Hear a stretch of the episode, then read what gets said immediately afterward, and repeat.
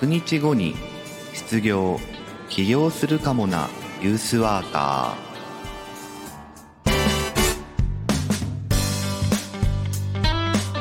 おはようございます。1月3日火曜日朝7時名古屋からお届けしています。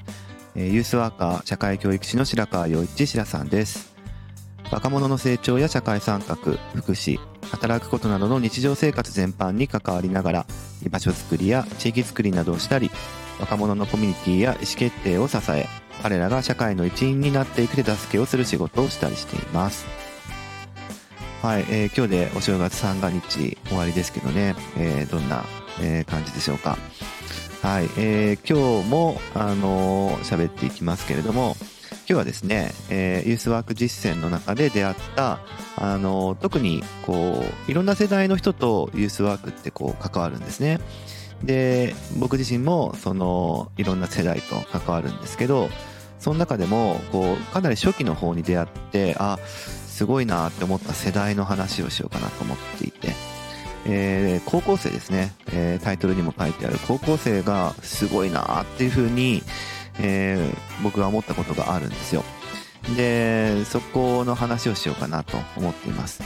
あの、小学生は小学生、中学生は中学生とか、まあ、大学生は大学生とかね、あと20代はとか、30代はとか、いろんな、こう、区切り方によって、それぞれの、えー、っと、人たちがすごいなって、もちろん思ってるんですけど、あの、特に高校生の凄さっていうことについて、えー、今日は取り出してみてい、えー、こうかなというふうに思っています。えー、それでは、今日もよろしくお願いします。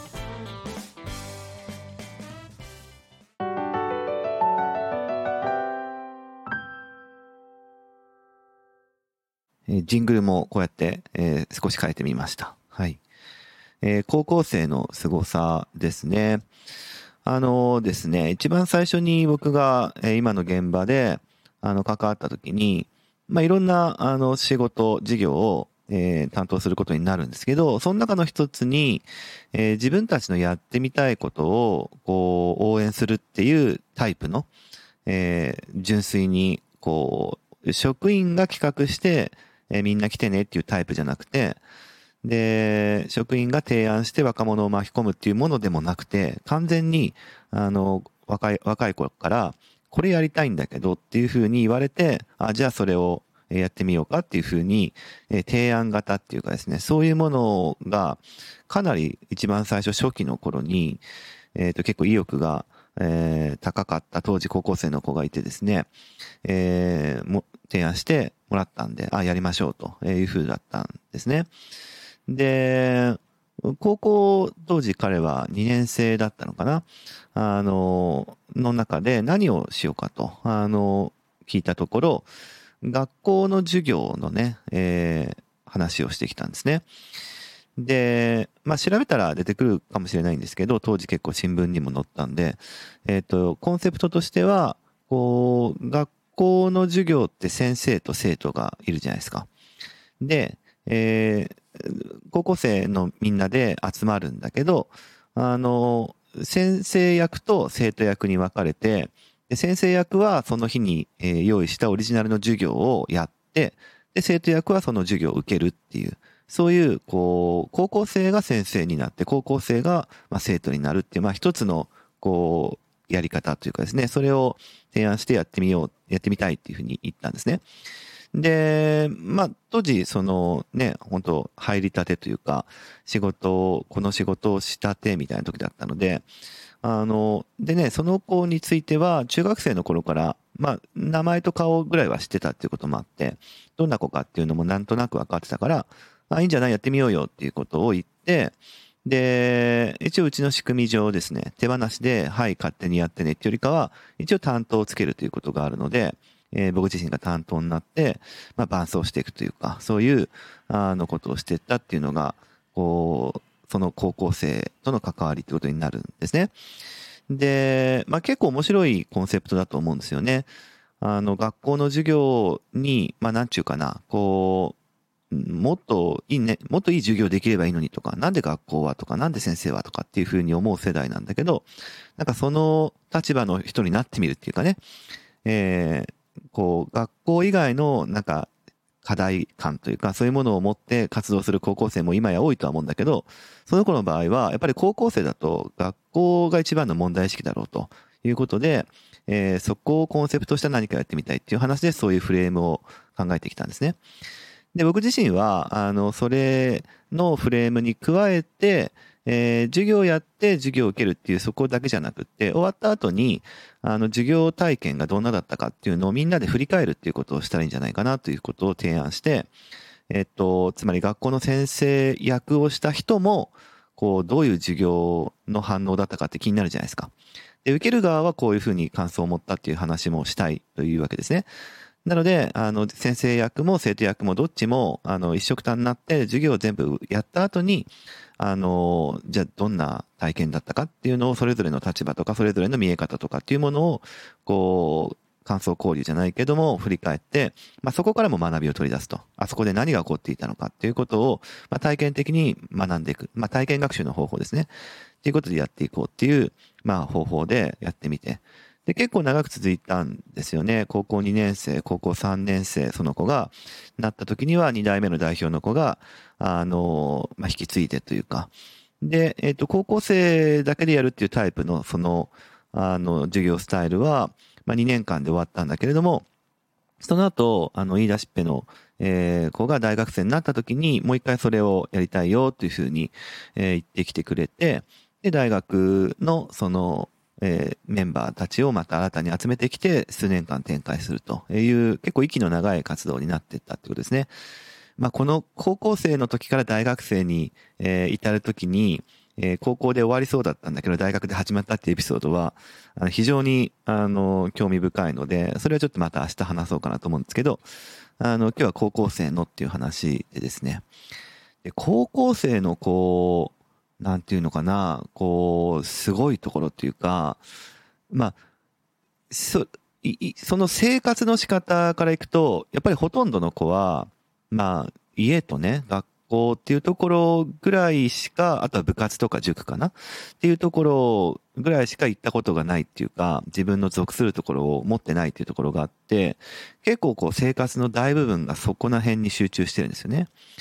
で、まあ、うちのね、輸出センターみたいなところをサードプレイスとしてやってくる子たちっていうのは新鮮な体験なんだけど、まあ、往々にして、こう、学校とか家とかいうところじゃないキャラで、まあ、自立した子として喋れるっていうことがあるから、いろんな、こう、本音が聞けたりするんですよね。そうするとやっぱり高校生は、こう、中学生と大学生の狭間にいるっていうことで、まあ、義務教育の人でもない、義務教育段階にいる人でもなければ、こう、だからといって大学のように、えー、自分で授業のカリキュラムを組んで自分の学びたい方法で学ぶっていうことも許容されているわけではないというか、中学校みたく1時間目からあって、まあどっちかというと教室とかね、えー、学校っていうものに縛られていきながら、まあもっと言うと受験っていうものに縛られながら生きていくってことがあるので、まあまあまあ結構こう、境界線に生きてるわけですよね。っていうところで、でも自分は何者なのかとか、自分はどうしていったらいいのかってことを真剣に考えるっていう世代が、まあ高校生かなというふうに思っていて、まあ大学生ぐらいになってくると、こうバイトもあるとか、その出会いがね、学校じゃないところにもあるっていうのがだんだん日常の中でも当たり前になってくるんで、こう、なん、なんていうの？こうバイ、バイトでの自分とか、えー、ここここでの自分とかっていうものを、あのー、使い分けることが自然にだんだんなっていく人も多いんで、そうすると、こう、学校の人間関係だけに葛藤とかね、えー、うんうんって頭を悩ますっていうことも、まあ、相対的に低くなっていくと思うんですけど、高校生の時違いますよね。やっぱり基本は、こう、クラスメイトとの人間関係に自分のアイデンティティの全てをぶっ込むわけですよね。だからもうその、なんて言うんだろう、葛藤たるや否やっていう感じ。自分の、こう、本音みたいなのを喋ろうと思ったら、学校のクラスメイトっていうところが一番、こう、いる、あの、目の前にいるわけだから、で、まあね、その、気の合う人たちばっかりがクラスメイトにいるわけでもなかったりするんで、でも、あの、自分としてなんとか一皮向けたいというか、そういうようなことを普段思ってるから、やっぱりエネルギーがすごいんですよね。あの、自分はこれからどうしていきたいかとか、えー、普段こういうふうに思ってるけど、でもこれって本当にこうなのかなって思ってるっていう、その、こう、エネルギー僕自身はそれスプリングって呼んでるんですけど、こう、バネがぐーって上から、えー、押さえつけられていると、こう、バーンって跳ね返るエネルギーが溜まるじゃないですか。で、それスプリングって言ってるんですけど、高校生たちはその、こう、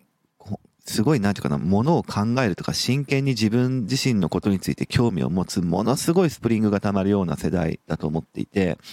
あの、そういうことが、えー、一番最初にその高校生たちに、えー、その事業を通して関わる中ですごい透けて見えるようになっていったんですね。すっごい真剣。すっごい真剣に、あの、普段学校に対して思ってる不満なこととか、え授業に対して本当はこうじゃないのって思ってることとかを、学校じゃないところだからこそいっぱい喋れるっていうかね。で、えその子は結構その自分の学校から、まあ、仲間を集めてくるっていうのも多かったんだけど、一部、えー、違う学校の、えー、に所属してる子たちも誘ってきたんで、そうすると、うちの学校ではこうだけど、あっちの学校ではどうなってるっていう話とか、そういう話もたくさんするんですよね、お互いにね。で、そうするともう解放されたように、えー、普段、こう、不満に思ってることとか、もっとこうなったらいいと思ってることとか、なんでこうなってるんだっていうこととかを、もうそれはそれはすごい濃い時間をかけて、えー、ずっと話すっていうこと。まあ、あの、事業の枠組みに振り返りがあるっていうのも、えー、の良かったかなって今、えっ、と、思えばなんですけど、振り返りをすると、こう、良かれと思ってね、えー、授業をしたえっ、と、生徒に対して、あの、フィードバックが生徒役の、えっ、と、人から返ってくるんですけど、そうすると、こう、やっぱり、えー、先生役が、こう、いいなと思ってやったことでも、うまく生徒役に伝わってなかったりするわけですよね。そうすると、こう、学校の授業って、ってそんなに簡単なもんじゃないんだなとか、授業をやりながら先生はこういうふうに思ってたのかもしれないなっていうことを、あの、自分たちで気づくっていうことにもなっていくし、であるならば、えー、授業はどうであるべきかっていう話を、あの自分たちでしだすっていうこともあったりとかして、これ本当にこう自分たちの体験から、えー、身近な生活空間の一つの学校っていうことを捉え直す、もう真剣なこう話をするグループに育っていったっていうことがあって、それはね、本当に高校生のこう、なんていうかな、本当のことを知りたいっていうか、本当のことを知りたすぎる、えー、粘り強さというか、エネルギーの高さっていうものを、あの、高校生にはすごい感じたよっていうことですね。えー、今日はそういう話でした。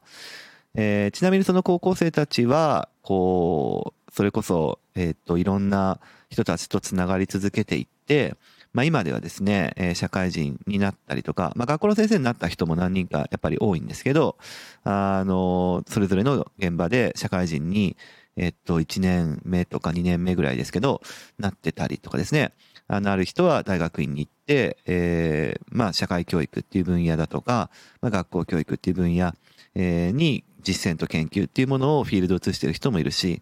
あの、今でもすごい強いつながりを保っているし、えー、そこから、あの、他のじ、あの、今の自分の現場の中でも、他のつながりを作っていって、どんどんスピンアウトしていくっていう、僕にとってですね、貴重な、こう、一番最初に関わった若者グループなんですよね。